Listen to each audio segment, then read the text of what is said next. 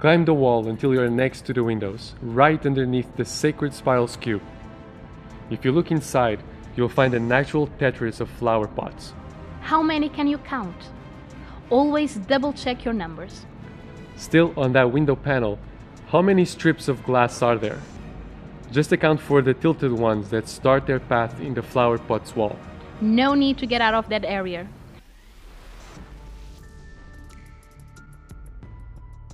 Subtract the number of flower pots to the number of strips and follow that direction.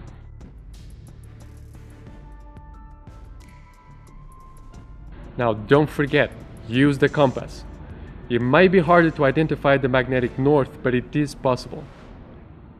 End of third recording.